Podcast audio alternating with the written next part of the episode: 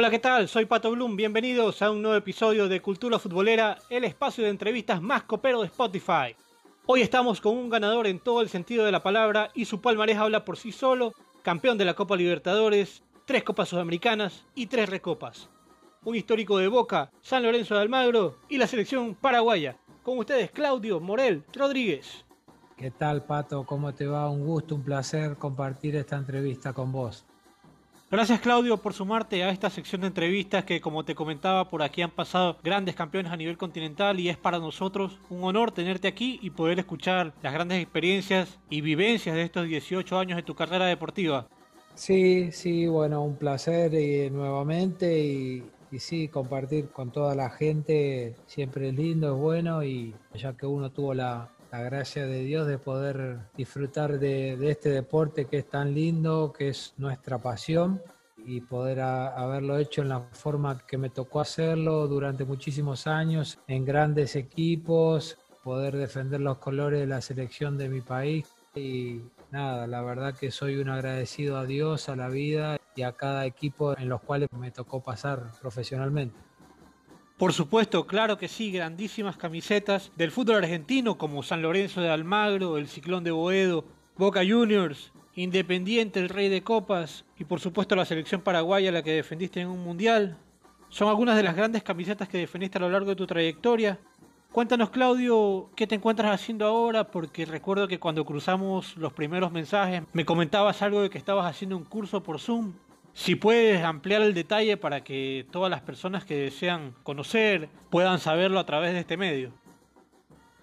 Bueno, estoy terminando el tema para ser entrenador, ya me falta poco y bueno, para arrancar en esto, que como te digo, es, es la pasión de uno, es lo que uno quiere hacer el, día de mañana y, y bueno, volver otra vez, como se dice, ¿no? Al ruedo porque lo que, lo que me gusta, lo que me apasiona, bueno, esta vez ahora desde la línea para afuera, ¿no? Tratar de, transmitir lo que uno hizo durante muchísimos años, tratar de hacérselo llegar cuando toque a, a un plantel profesional, todo, ¿no? Tratar de transmitir esa experiencia, todas las vivencias que uno tuvo y bueno, y tratar de volver a, a lo que es esta, esta pasión. Si bien después de haber dejado profesionalmente me, alejé un poco de, todo como para descansar y bueno, ahora volver otra vez con todo para, como te decía recién, pero esta vez desde la línea de cal para afuera, ¿no?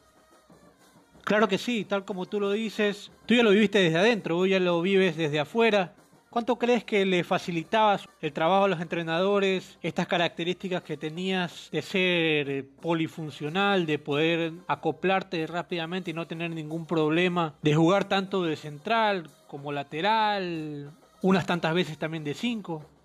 Sí, a ver, no, no es solamente facilitar las cosas al entrenador, que si bien eso, eso se charla, eso se habla con cada entrenador que me ha tocado tener en mi carrera, eso es una cuestión de, hablar. ¿Por qué? Porque todos buscamos el mismo objetivo. No es que el entrenador busca un objetivo y los jugadores buscamos otro. No.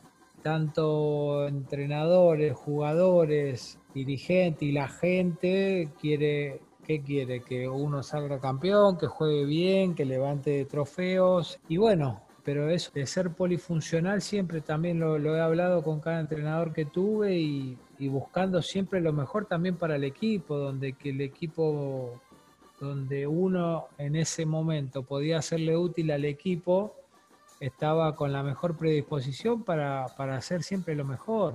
Y bueno, tal es así que que se charlaba y, me utilizaba el entrenador, ¿no? Ya sea de segundo marcador central, de stopper, de lateral izquierdo, hasta llegué a jugar de, de doble cinco, ¿no?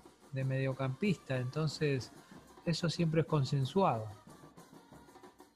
Sí, claro, y no es fácil tampoco, sobre todo que muy pocas veces en la historia del fútbol se ha visto modificar la posición de un jugador, como ha pasado contigo, con gran éxito. Si nos remontamos a los últimos 20 años, quizás la más sonada pueda ser la de Sergio Ramos, que pasa de ser el lateral derecho campeón del mundo con España a ser uno de los mejores centrales del mundo. Sí, sí, quizás en ese momento por ahí se veía un poquito más en esa época lo que era un lateral derecho convertido a lateral izquierdo, ¿no? Por, por manejar bien la zurda, porque sabemos que hasta el día de hoy cuesta encontrar laterales izquierdos naturales, ¿no? Que sean zurdos por naturaleza, cuesta mucho. Hasta a veces cuesta también un segundo marcador central, ¿no? Zurdo, zurdo cuesta, no, no, no es que abundan y no solamente en Argentina o en Paraguay, sino en, a nivel sudamericano, está, está costando, no se ven muchos y siempre son convertidos. Y bueno, uno al tener esa posibilidad también de ser lateral, eh, eh, marcador central o hasta poder jugar de volante o, o, como te decía, de stopper, de libero, como que el abanico hay más opciones, ¿no? Entonces es bueno para uno mismo y también para el equipo, porque uno puede suplir cuando hay o lesiones o expulsiones, o mismo dentro de, un partido cuando el entrenador quizás quiere cambiar un esquema sin hacer, sin perder un cambio, ¿no? Entonces se puede cambiar de esquema teniendo jugadores así polifuncionales. Me gustaría también preguntarte por tu número. Un número que definitivamente tiene algo especial que te liga a él, porque llegas a vivir a Argentina a la edad de tres años, tienes el récord de ser el futbolista que más sudamericanas ganó, tres sudamericanas, tienes tres recopas. ¿Qué significa este número para ti? ¿Crees en las coincidencias? Sí, a ver, si bien eh, como pasa la gran mayoría, ¿no? Cuando debutás en primera división, debutás con, con los números, por lo general, los números grandes. A mí me ha tocado debutar con el número 28 y después, eh, bueno, en una época en San Lorenzo también me ha tocado usar el 16, pero fue muy poco porque se usaban los números seguidos y en ese momento yo, yo había perdido la titularidad y bueno, en una copa me tocó usar el 16 y después ya empecé a usar el 3 y, y como decís vos, ¿no? Toda mi carrera o lo que me quedaron de años en San Lorenzo, usé el 3, pues también lo usé en Boca, lo usé en Independiente, en el Deportivo La Coruña, en la selección de mi país y, y, bueno, esto que decís vos con respecto a las copas ganadas es pura coincidencia, pura casualidad.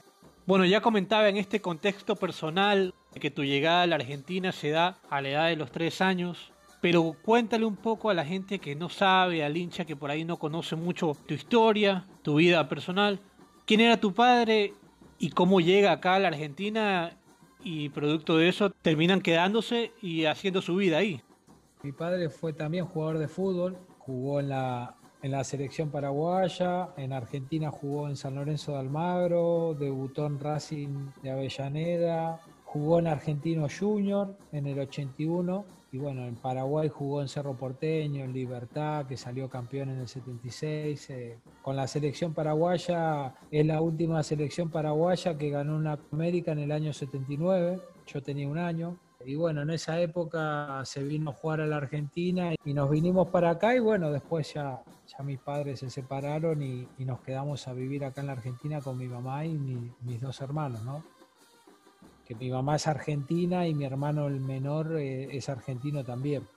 Tengo toda mi vida hecha acá en la Argentina, ¿no?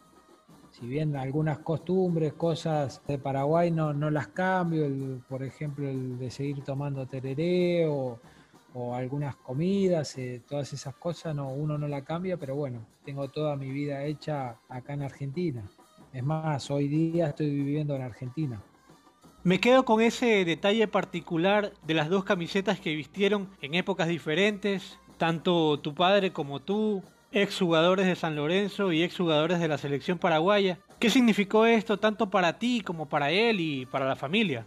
Y para él muchísimo porque ah, hasta el día de hoy eh, la gente se acuerda bien de él porque él jugó en la época del San Lorenzo del 82, que jugó acá en la segunda división y que sale campeón y vuelve a ascender a primera división y él siendo goleador o uno de los goleadores, teniendo un gran torneo. En esa época San Lorenzo, como se dice acá en Argentina, no explotaba todas las canchas, que llenaba todos los estadios. Y bueno, el hecho de muchísimos años después a, mí eh, me toca debutar con San Lorenzo profesionalmente y nada, son, son cosas que, que vivimos juntos O sea, juntos en, años distintos, ¿no? Pero digamos, de, jugar en el mismo club, como decís vos, o después también el hecho de los dos haber jugado en la selección paraguaya, la verdad que son cosas que, bueno, que coincidimos y que para los dos significó mucho. Sí, qué cosas lindas que tiene el destino que a través del fútbol los conecta a ustedes con estas dos camisetas importantísimas en la historia de su familia y del fútbol.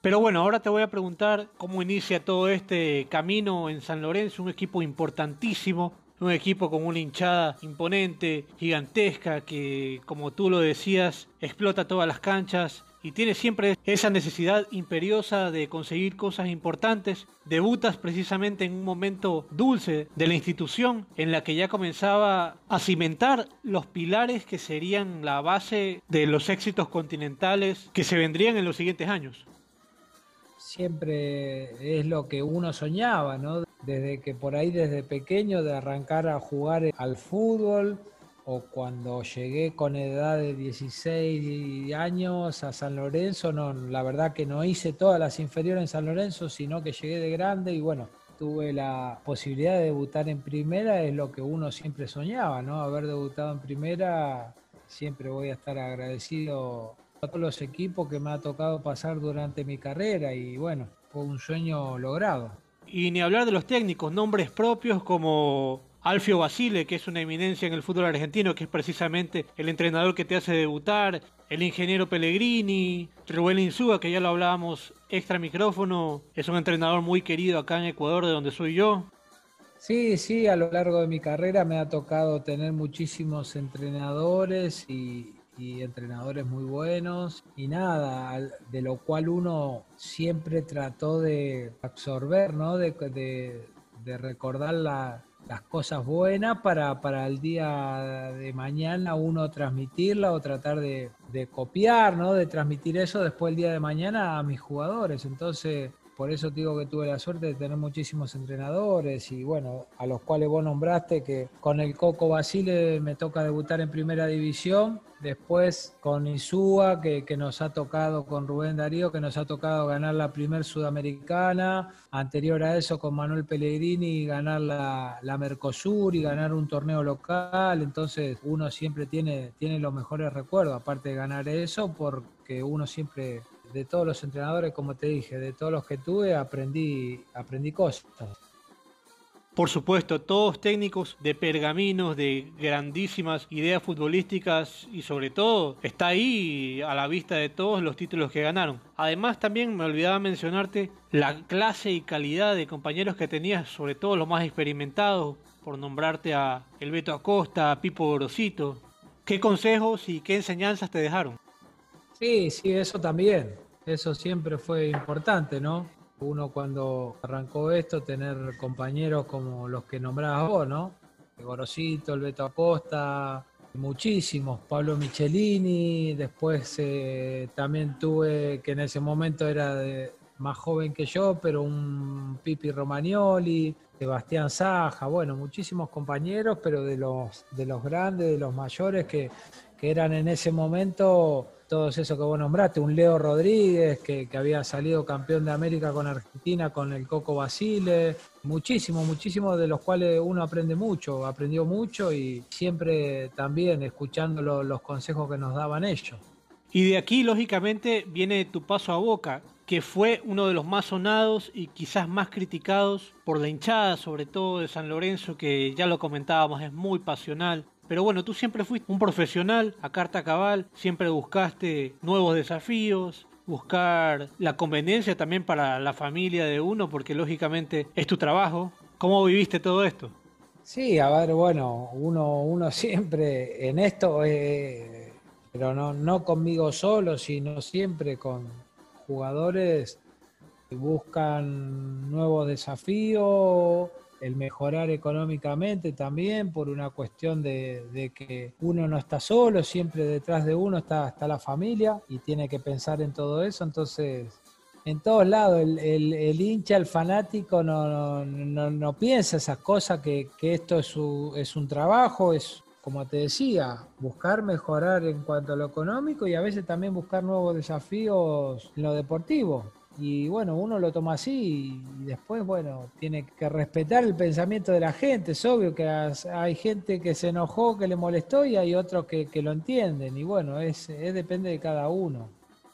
Y claro, claro, por supuesto, en tu caso era un desafío netamente deportivo, de demostrar que estabas también a la altura de competir en un Boca que venía de una era post-Bianchi, de haber ganado todo, todo, todo, absolutamente todo, y de poder seguir demostrando que el equipo tenía aún cuerda para seguir ganando.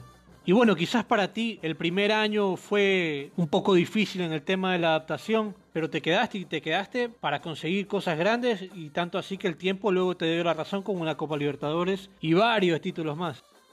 Sí, sí, porque llegué después de, como, como decís vos, ¿no? Después de la, de la famosa era Bianchi, que lo ganaron todo, pero todo, todo, y bueno, uno, uno fue detrás de esos nuevos desafíos, llegar a un club como Boca, ganador de todo, con toda su historia, con todo lo que significaba eso. Llegué, arranqué jugando, después, bueno, perdí la titularidad, me costó un poco el tema de, la adaptación a lo que es el mundo Boca, pero bueno, decidí quedarme y así me ha tocado pasar seis años de mi carrera ahí en Boca y que fueron de lo mejor de mi carrera, ¿no? El poder ganar muchos títulos, el tener una continuidad y hacer las cosas bien en el club para después poder tener eh, esa misma continuidad durante muchos años en, la selección de mi país y bueno, poder jugar una Copa América, jugar eliminatorias, poder de jugar un mundial, entonces fue muy importante para mí ese paso a Boca.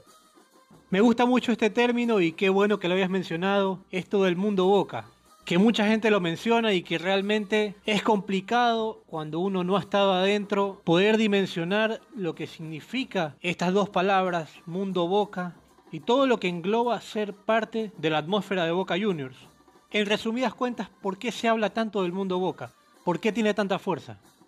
Porque es así, porque uno, bueno, como decís vos, uno escucha tantos que dicen el mundo Boca, el mundo Boca, y bueno, el mundo Boca lleva eso lleva a que, a que no es para cualquiera, no es para cualquier jugador que va y se pone la camiseta y juega y no es tan fácil, cuesta a veces, un, a algunos le cuesta más y otros menos la adaptación. Por eso te digo, eh, estar seis años en un club como Boca, que me ha tocado a mí estar seis años, no, no es nada fácil y bueno, y tener eh, esa oportunidad de estar seis años y ganar muchísimos títulos como me ha tocado a mí eh, y disfrutar de, muchísimos compañeros, de que las cosas que pasan en Boca repercuten tanto para bien como para mal, diez o mil veces más que en cualquier otro equipo. Y es así, se ve hasta el día de hoy, se va a seguir viendo y va a ser siempre así. Las cosas que pasan en Boca, tanto para bien como para mal, repercuten muchísimo más que en cualquier otro equipo cómo se vive desde adentro la previa a esto que es tan importante y tan folclórico como es vivir un clásico. Y fue dentro de, mi carrera de, los mejores partidos, ¿no? Y más en la, en la bombonera.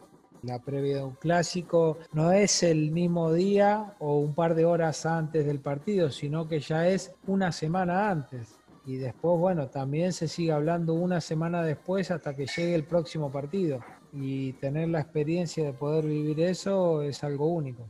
Sabes que justamente tu compatriota, el Mono Tabarelli, me dejó una frase y decía que luego del paso del tiempo la gente te va a reconocer esto de aquí. Y bueno, y mucho más en este contexto de Boca Juniors, que esta copa que ustedes ganan en el año 2007 fue la última copa que logró ganar el Ceneice. ¿Qué sensaciones te dejó este título a ti? No, y eso, eso en cuanto a títulos fue lo mejor fue lo mejor que me, ha tocado, me ha tocado vivir.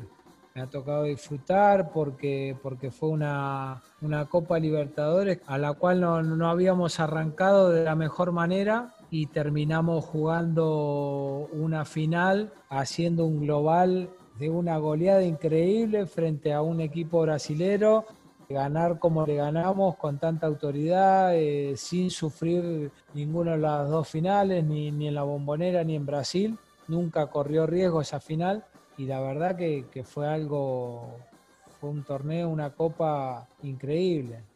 Creo que a nivel deportivo lo único que me faltó ganar fue la, el Mundial de Clubes, ¿no? que esa final después se la pusimos contra el Milan, que fue uno de los mejores Milan, pero después, eh, ya te digo, haber logrado la Copa Libertadores fue algo maravilloso. Uno de los aspectos más importantes y que yo siempre recalco cada vez que recuerdo la plantilla que tenía Boca en esa edición de la Copa es que había un mix muy importante y muy bien compenetrado de jugadores jóvenes con jugadores de muchísima experiencia, precisamente los legionarios que habían ganado todo. Pero lo más sorprendente de todo esto es que en ese engranaje los jugadores jóvenes o de corta experiencia nunca desentonaron. Claro, sí, es que pasó eso. Bueno, eso es saber, es mérito del entrenador, de Miguel Russo que bueno, yo siempre lo, recalco, que fue también uno de los muy buenos entrenadores que me ha tocado tener en mi carrera, de tener ese ojo de mezclar dentro del equipo titular lo que es gente de experiencia, gente ganadora, que había ganado muchísimas cosas, pero que nunca se, se había relajado porque quería seguir ganando, como lo fue Martín Palermo, Riquelme, Clemente Rodríguez, Ibarra, que venían de, ganar muchísimas cosas y sin embargo querían seguir ganando más. Y bueno, después la gente de experiencia, como el Catadía, como yo, como tantos, y bueno, y después mezclar con la juventud de, de Ledesma, de Neri Cardoso, de Eder Vanegas, que son los, tres volantes que terminan jugando la final, pero después en el banco también teníamos a Silvestre, a, Mauro Boselli, también teníamos gente de experiencia porque Seba Bataglia estaba en el banco, con Bruno Marioni, Sergio Orteman, bueno, muchísimos más, ¿no? Pero eso es mérito del entrenador, de Miguel, que supo cómo, cómo encontrarle el equipo y cómo, cómo llevar, cómo manejar al grupo. ¿Cómo percibes y cómo te tomó esta vuelta de Miguel Ángel Russo al Banco Ceneice? No, bien, a ver, ya arrancó con el pie derecho, llegó y lo sacó campeón y, nada, y sin tener, sin traer grandes jugadores, grandes figuras, no, Boca se arregló con lo que tenía, vinieron uno o dos nada más, y bueno, y ya, ya se vio la mano de Miguel con respecto a lo de Carlitos Tevez, que, que quizás no estaba teniendo con Alfaro continuidad y sin embargo Miguel le dio esa continuidad, esa confianza, lo mismo que a Junior Alonso, ¿no? No eran de, tener mucha continuidad, sin embargo con Miguel jugaron varios partidos y bueno, Carlito terminó siendo la gran figura del equipo, ¿no? Siendo goleador, haciendo goles muy importantes para el equipo, a lo cual le pudieron conseguir el torneo y salir campeones, entonces arrancó con el pie derecho y esperemos que ahora, cuando inicie la Copa Libertadores en breve, pueda hacer las cosas bien, tanto él como, como Boca, que a Boca le salgan las cosas bien para que pueda lograr ganar el título que, sabemos que es el, anhelo de, de todos los hinchas.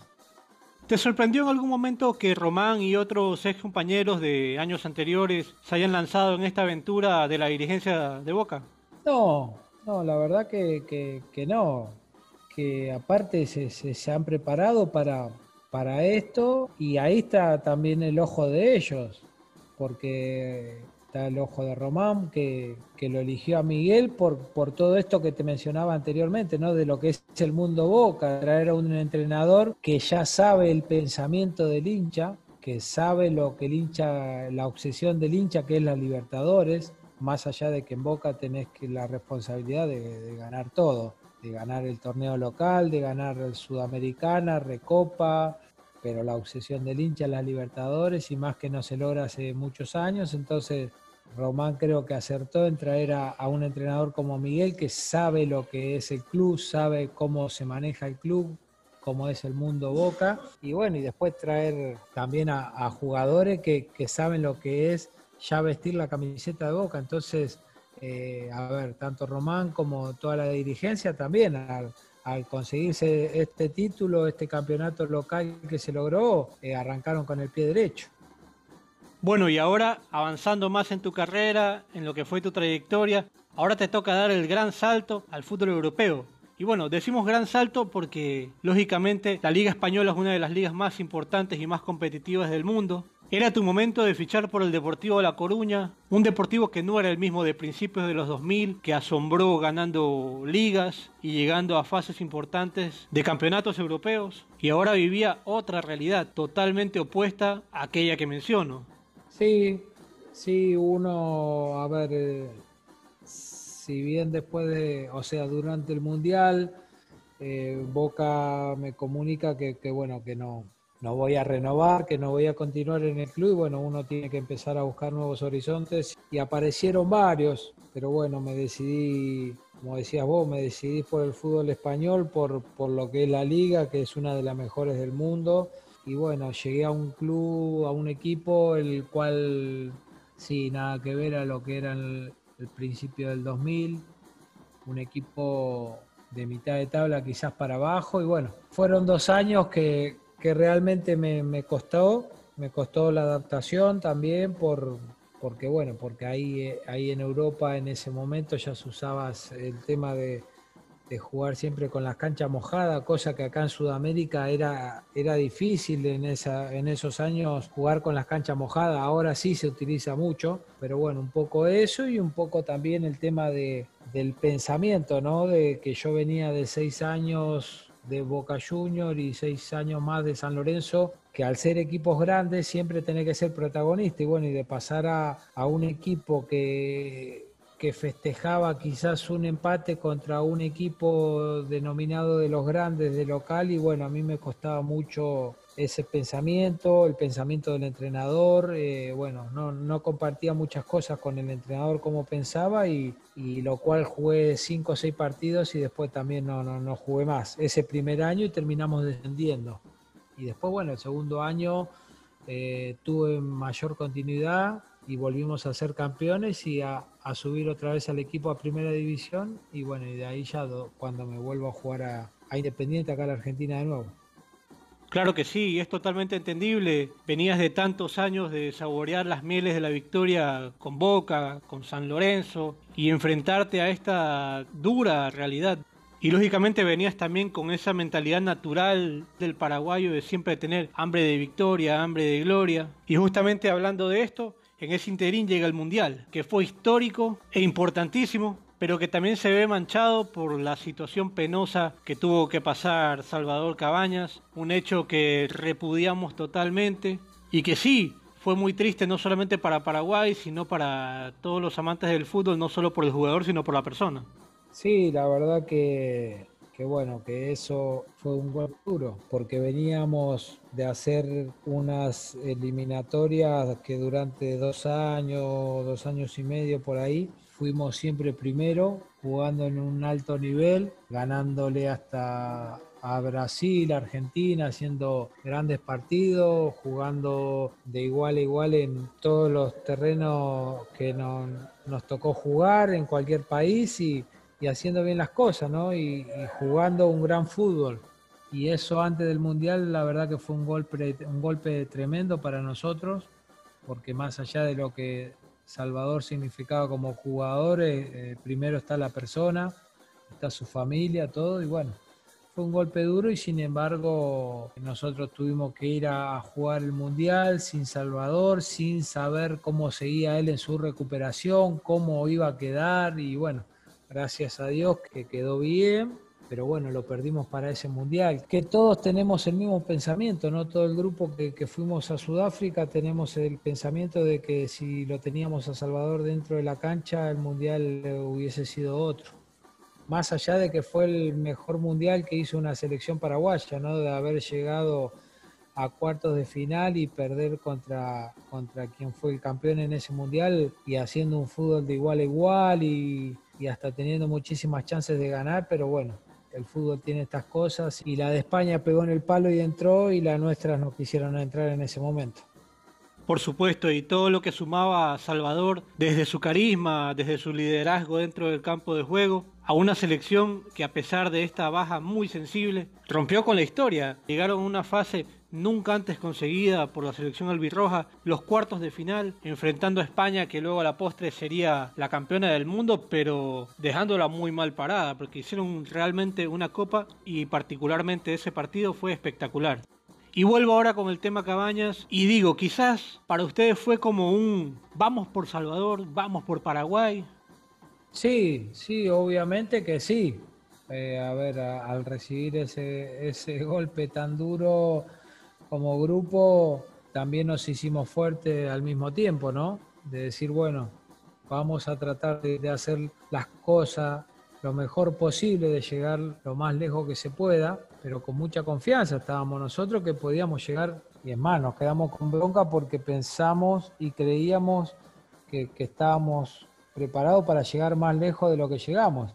Y ya en parte de hacerle un regalo a Salvador y ni hablar a, todo el pueblo, que siempre durante todos esos años de, eliminatoria llenó el estadio, salía a la calle a, ver el micro para, saludarnos dos segundos cuando, pasaba el micro, después hacer una caravana detrás del micro de, de autos, motos, en un viaje de, que era de 40 minutos, se tardaba casi una hora y media por toda la gente que había en la calle, porque la gente estaba muy identificada con nosotros y entonces uno trataba de en cada partido de, devolverle tanto, tanto cariño.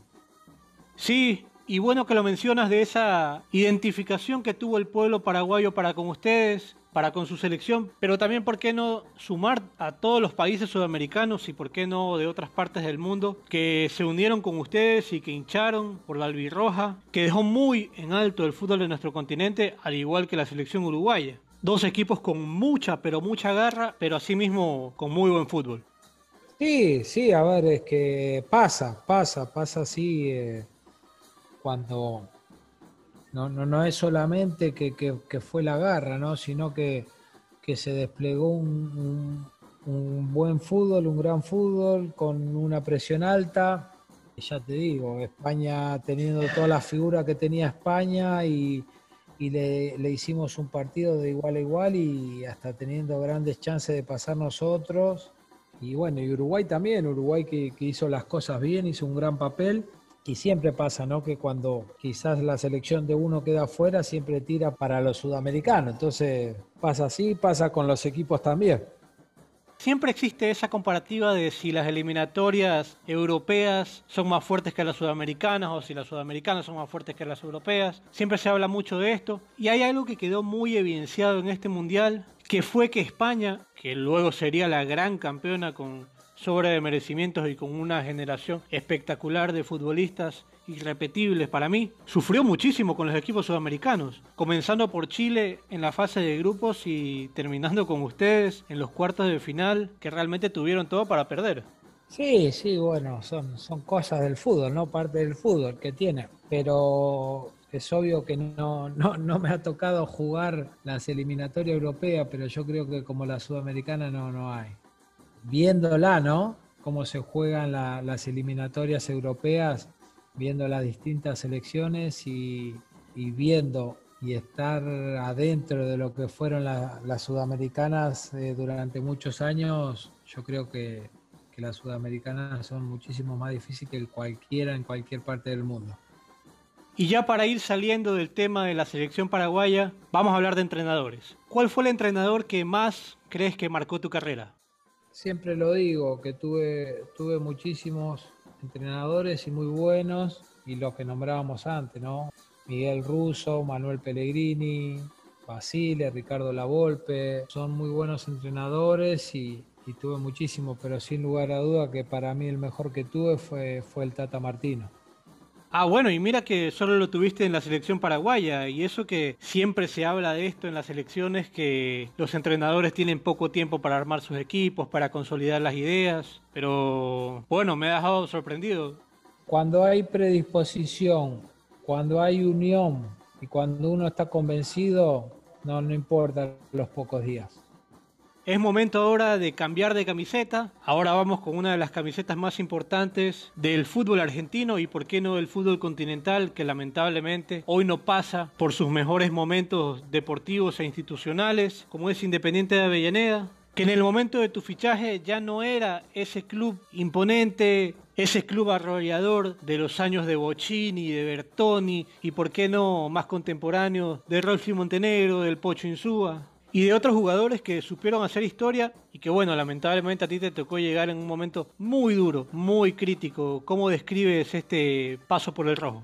Sí, sí, yo sabía dónde, a qué Independiente llegaba, ¿no? Pero bueno, la posibilidad de volver al fútbol argentino, de, de, jugar en un equipo grande de la Argentina, o sea, en otro equipo grande, porque ya había estado en San Lorenzo y en Boca, y con toda la historia, como decís vos, que tiene Independiente, esa historia grande, rica, pero bueno, yo sabía el presente de que era muy difícil, pero sin embargo me gustaba el desafío, y bueno, a ver, eso, eso que pasó ese primer año con respecto al descenso no fue solamente de ese año que se hicieron mal las cosas, sino que ya venía de años anteriores, ¿no? Porque acá, como todos saben, que es por cuestión de promedio, y bueno, ese promedio eran de, años anteriores que se hicieron mal las cosas y bueno, y se culminó con ese año difícil, complicado, en el cual nos toca descender lamentablemente.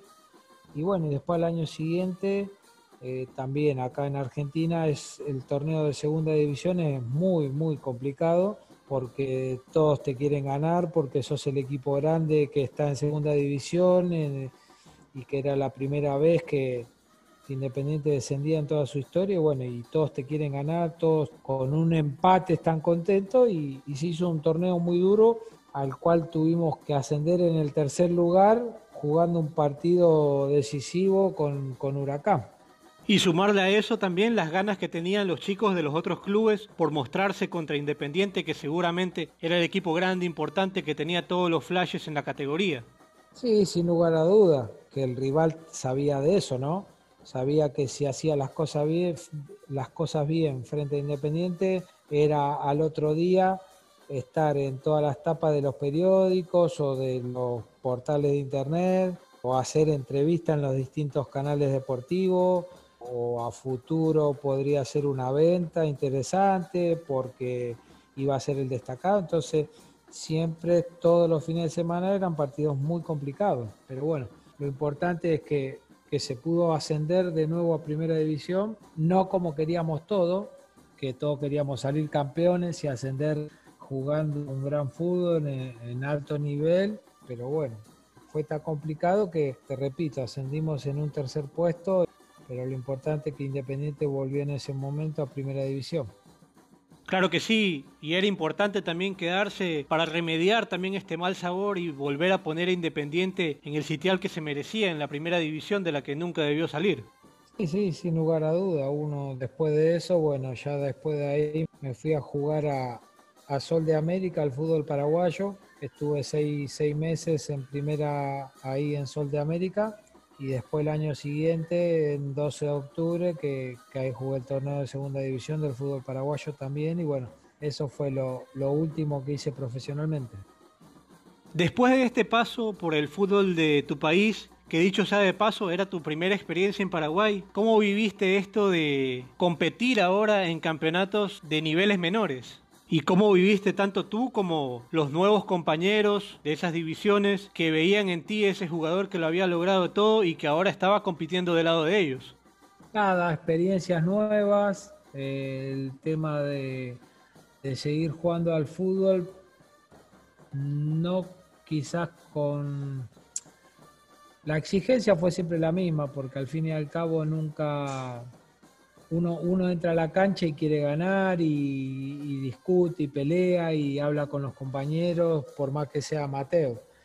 Pero, pero la exigencia, lo único que cambiaba eran los grandes estadios por campos de juego más chicos, de jugar con 30.000, 40.000 personas, jugar con 1.000, 2.000 personas y, nada, experiencias nuevas, distintas, eh, conocer otros, otros campos de juego más chicos, como te decía, compañeros, compañeros que quizás eh, entrenamos a la tarde nosotros y por la mañana le tocaba trabajar porque con la plata que ganaban en el fútbol no, no podían, digamos, mantenerse o vivir, entonces tenían que trabajar a la mañana y nada, todo eso fueron experiencias que a uno le tocó vivir y, y hablar con los chicos porque eran todos jugadores muchísimo más chicos que yo y nada, una experiencia, fueron distintas experiencias que, a uno le queda y en las cuales hice muchísimas amistades.